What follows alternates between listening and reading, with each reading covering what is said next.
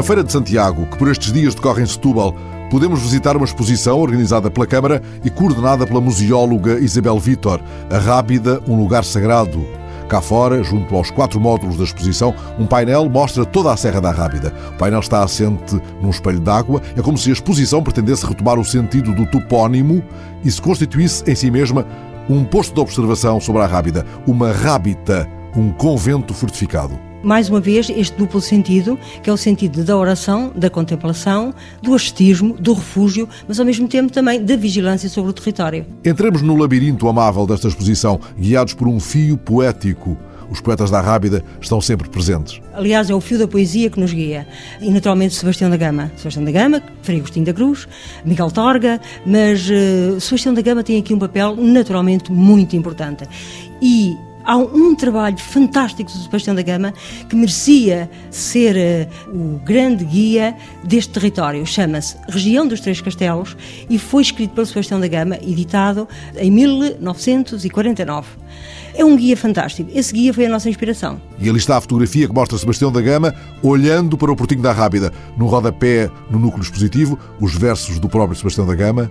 Uma luz que fere a vista, mas de que a vista se namora.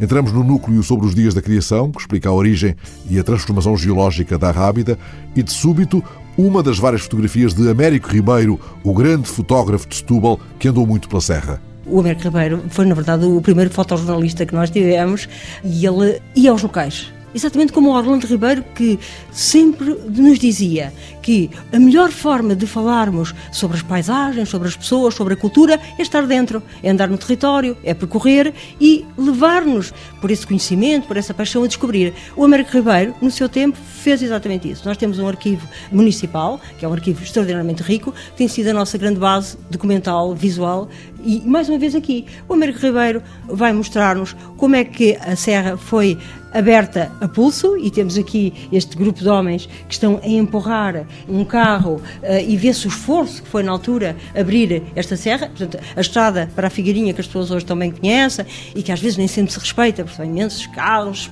eh, estacionados por todo lado. Temos que pensar que tudo isto foram artérias abertas a ferro e fogo na, na serra. serra. E aquela outra fotografia ali adiante, estou, deixe-me pôr os óculos, porque me parece que é o Orlando Ribeiro, mas não é do Américo Ribeiro, ou seja, não é o fotógrafo estubalense Américo Ribeiro que fotografa o grande geógrafo Orlando Ribeiro, que andou na serra também.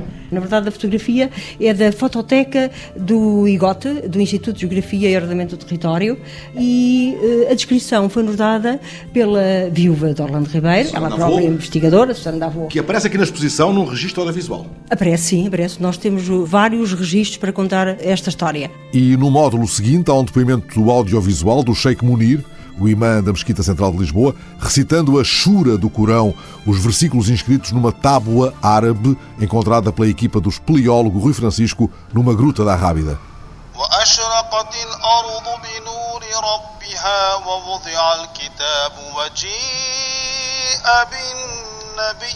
النبيين والشهداء وقضي بينهم É um acontecimento de grande, de grande beleza, é uma celebração da passagem da época muçulmana e ela foi encontrada exatamente na gruta. Era uma tábua, que é uma tábua de cedro, que está no Museu Municipal de Sesimbra e era uma tábua de ensinamento.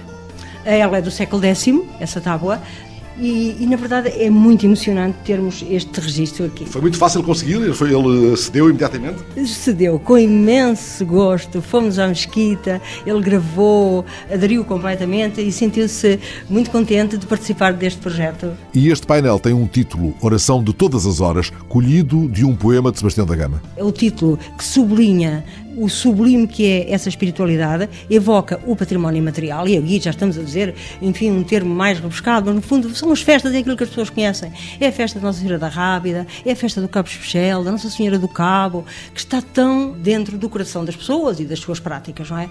E é disso que ali falamos, da festa do Espírito Santo, mais recente, que se faz exatamente no domingo de Pentecostes, na Ermida da Memória, não é? Fundadora da lenda do Hilbrand, eh, após a reconquista cristã, e é a lenda que o Hildebrand fala da luz brilhante que apareceu na serra e que os salvou do naufrágio, não é? E agora, este outro módulo fala dos castelos, dos caminhos que nos conduzem às quintas onde se produz o moscatel, da fidalga azeitão de que falava Oliveira Martins, da Quinta da Bacalhoa. Fala das faldas da serra, fala do azeitão, fala dos verdes, fala da azulejaria, fala do clima ameno, fértil, dos 7 mil anos de agricultura na serra, porque a Quinta do Alcuba é exatamente o lugar do Alcuba, mais uma vez de raiz árabe, não é? É exatamente um desses exemplos que nós também aqui tratamos. Esta imagem é tão estranha, o que é? Ah, essa imagem é, é realmente é uma preciosidade nesta exposição, que é para ser vista em detalhe, porque é um um desenho feito por uma aluna finalista de Belas Artes, de reconstituição histórica, no fundo é um belo desenho, porque ele tem por base todo um trabalho de investigação, do Monja na Coreta.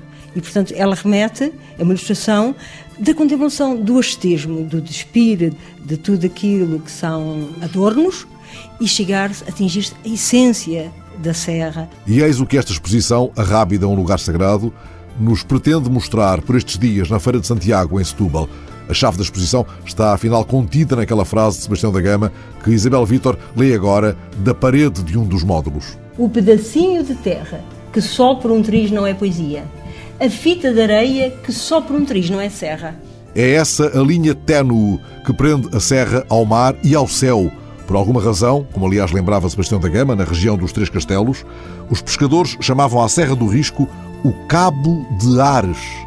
A Serra do Risco sobe para o céu na sua escalada titânica. É ali o ponto mais alto da costa de Portugal. Por isso lhe chamam o Cabo de Ares, os pescadores que, debaixo dos seus barcos minúsculos, ante aquela grandeza, a medem com o terror ou a admiração da sua pequenez de homens.